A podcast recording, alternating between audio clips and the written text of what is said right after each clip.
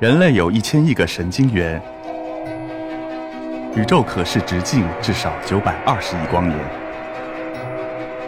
从无限小到无限大，在中科院 SELF 讲坛一起探索未知的世界。本节目由中科院 SELF 讲坛出品，喜马拉雅独家播出。大家下午好。呃，我是李红，来自于中科院高能物理研究所。今天非常荣幸能有这样一个机会到 SELF 的讲台上与大家一起分享我在宇宙学和原初引力波探测方面的一些研究和体会。那我今天给自己的任务呢，就是用最接地气的语言来给大家传递你们想要的最好的信息啊。那我今天演讲的题目呢是站在世界屋脊聆听宇宙的出题。我个人呢非常喜欢这个题目，因为呢它告诉我们，我们要探索的这个神秘的信号呢，它来自于宇宙诞生时刻所发出来的，它是一件非常酷的事情。那什么是出题呢？顾名思义，大家知道一个孩子在降生的时候，哈，哇哇啼哭，这个在门外焦急等待的父亲听见了孩子的啼哭声呢，就知道这个孩子诞生了。对于我们的宇宙也是一样。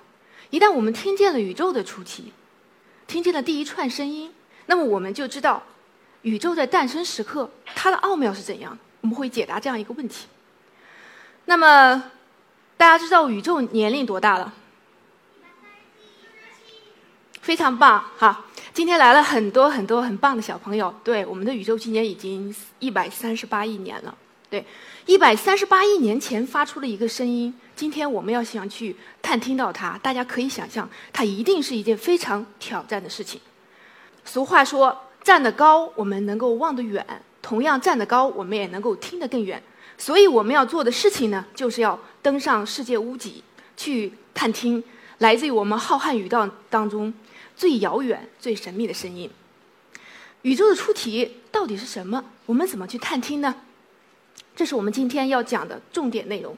探索原初引力波。好，下面我们一起开启原初引力波的探索之旅。原初引力波，顾名思义，它是引力波的一种。所以，首先我们要先搞清楚什么是引力波，对吧？大家都知道，引力呢是自然界中的一种基本的相互作用力，哈。那么，大家可能呃，在座的成年人通过数呃这个初中和高中接触到这个物理，大家知道这个呃学过牛顿力学。那么牛顿力学告诉我们呢，就说地球围绕着太阳转是为什么呢？因为地球受到了来自于太阳的万有引力的相互作用，哈。但是呢，我们知道这个牛顿力学并非是描述我们宇宙的终极理论，在一百年前，爱因斯坦提出的广义相对论呢是更为基础的一个理论。那么在广义相对论中呢，并不存在绝对的万有引力。那么，地球为什么绕着太阳转呢？是因为太阳相对于地球来说，它是一个大质量的一个天体。那么，由于这个大质量天体的存在呢，我们的宇宙、我们的时空发生了弯曲。那么，地球在这样一个弯曲的时空当中，走了一条最经济的道路，也就是说，它沿着测地线运动，便形成了我们今天看到的地球绕着太阳转这样一个引力体系。那么，引力波呢，它就起源于引力相互作用。到底什么是引力波呢？就是如果我们的宇宙当中发生了一些引力扰动的事件，比如说两个大质量的天体、两个黑洞或两个中子星，它们发生了相互的绕转，并且越转越快，最后它们要并合了。在这样一个过程当中，我们知道这个大质量天体呢会导致时空的扭曲，对吧？那么当它们加速运动的时候，扭曲的时空会以波动的形式向外传递。大家可以看屏幕上这个动图，哈，告诉我们扭曲的时空。以波动的形式向外传递一份能量，以波动的形式向外抛射，那么便产生了引力波。爱因斯坦在提出广义相对论的时候，就给出了一个理论预言，就是引力波会存在。但是当时基于这个理论计算，它非常的小，所以说爱因斯坦本人也认为可能我们无法探测到它，就很遗憾。但是呢，在过去的一百年中，其实人类这个科学探索的脚步从来都没有停止过。很多的预言，比如说这个光线的弯曲。水星近日点的进动，还有这个引力红移现象等等，都逐一的得到了证实。可以说，广义相对论得到了很全面的验证。唯独引力波一直停留在科学家的视线之外。虽然从上个世纪五十年代末期，人们已经开始尝试用工具去探索它，但是一直没有成功。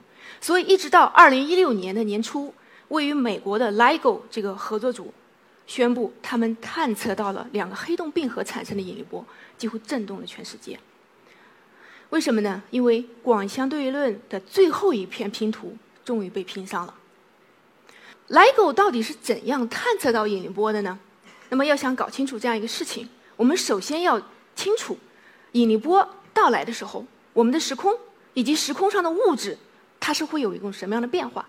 那大家请看这个大屏幕上的一个动图哈，我们给大家示意：当一束引力波穿过时空的时候，我们时空怎么样改变？它会在一个方向拉伸。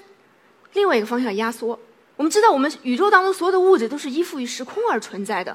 那么，当时空被拉伸和压缩的时候，所以物体也会跟着发生形变。所以呢，形象的来说，如果一面引力波这个向你迎面传来的时候，这时候你想变瘦变高就不再是梦想了。但是呢，紧接着你又会变矮变胖。LIGO 呢，正是利用了这样一个效应，探测到引力波的。LIGO 做的事情呢，就是用两个四千米长的悬臂，待会儿通过视频大家可以看到哈，两个垂直的悬臂。那么在悬臂的中间呢，有两束由分光镜分开的激光，它们是处于干涉状态的。那么如果没有引力波存在的话，激光一直在两个悬臂里边，悬臂的尽头有镜子，一直在里边这个反射。然后呢，我们的接触面板上并不会接收到任何的信号。但是如果当引力波到来的时候，我们知道引力波它会在。一个悬臂拉伸，另外一个悬臂压缩。那么悬臂当中的激光呢，随时而发生变化。本来两束干涉相消的激光呢，这时又不再干涉相消了。于是我们就探测到了引力波的信号。大家请看大屏幕哈，我们以两颗中子星并合为例，向大家展示两个中子星大质量天体绕转了，那么将有引力波释放出来。我们大家看到这个网格，就是形象的描述我们的这个时空的结构。那么引力波出来之后呢，大家看到这个越转越快并合了啊，引力波。被抛射出来。那么这是 LIGO 的两个悬臂，相互垂直的。那么这个悬臂感知到引力波的存在，哈，悬臂中间有两束激光。大家可以看到右边的面板上呢，由于激光干涉相消，看不到信号。但是呢，一旦有引力波来了以后，面板上将会出现激光干涉不相消的信号。于是我们就探测到了它。那么 LIGO 探测到的信号，我们地球的形变到底有多少呢？万分之一质子的直径。这就是为什么人类。探索了六十年，最终才得以探测到它。它太微小了，所以说呢，LIGO 因为这件重大的这个科学发现，被授予二零一七年的诺贝尔物理学奖，世界为之而欢呼。但是我们要看到背后，它到底蕴含着什么意义，对吧？就是 LIGO 探测到了引力波，它为什么这么重要？原因呢，就是因为人类又重新的掌握了一种全新的认识宇宙的一种。手段和方法，所以说掌握了电磁波的技术之后呢，人们又从光学波段一直把望远镜推广到红外、紫外、这个射电、X-ray 和伽马 ray 波段等等。我们可以在这个电磁波所有的波段来探测我们的宇宙。所以说，电磁波技术的掌握就好比人类生出了一双眼睛，我们开始看这个宇宙了，而且我们看得越来越清楚，看得越来越仔细。那么引力波技术发现之后，它是完全独立于电磁波之外的。一种新型的一个技术，那么它就好像人类又伸出了一个耳朵一样，对吧？我们知道，我们有了眼睛，再伸出两个耳朵，我们可以听到更多的来自宇宙深处的一些信息、一些信号，来供我们去更好的探究我们的世界到底是什么样子的。那么，既然人们探索到了这个引力波，我们听到了第一串声音，哈，人们就就想，我怎么样才能听得更远？对不对？我听得最远的声音会是什么样子的？那么最远的声音来自于哪儿呢？在宇宙诞生的初期，我诞生的那一瞬间，在爆炸的过程当中呢，就会发出一种远引力波，我们称之为原初引力波。这个呢，就是起源于当代这个宇宙学的热爆炸理论。人们认为宇宙起源于一个一个一个很小的一个体积，爆炸的过程是一个时空剧烈增长的一个过程。大家可以看到这个屏幕左边用黄色的区域标出来的。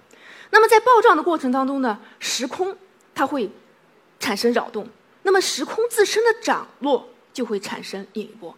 这就是我们要探听的宇宙的出题，叫做原初引力波。那原初引力波呢，形象的来描述，就是宇宙在诞生的时候突然喊了一声，然后这个声音一直消之不去，它就像人们在大山里发出一个声音，然后这个回声一直在这个山谷中间回荡一样。那么宇宙的第一声啼哭，它也会形成一个背景的声音，一直在我们的宇宙中存在下去。那么随着宇宙的演化呢，它不断在红移，意思就是越来越微弱，但是它一直都存在。那么我们一旦探索到了原初引力波，我们就能够反推到宇宙诞生的时候，到底是怎样一个动力学？我们研究宇宙的起源。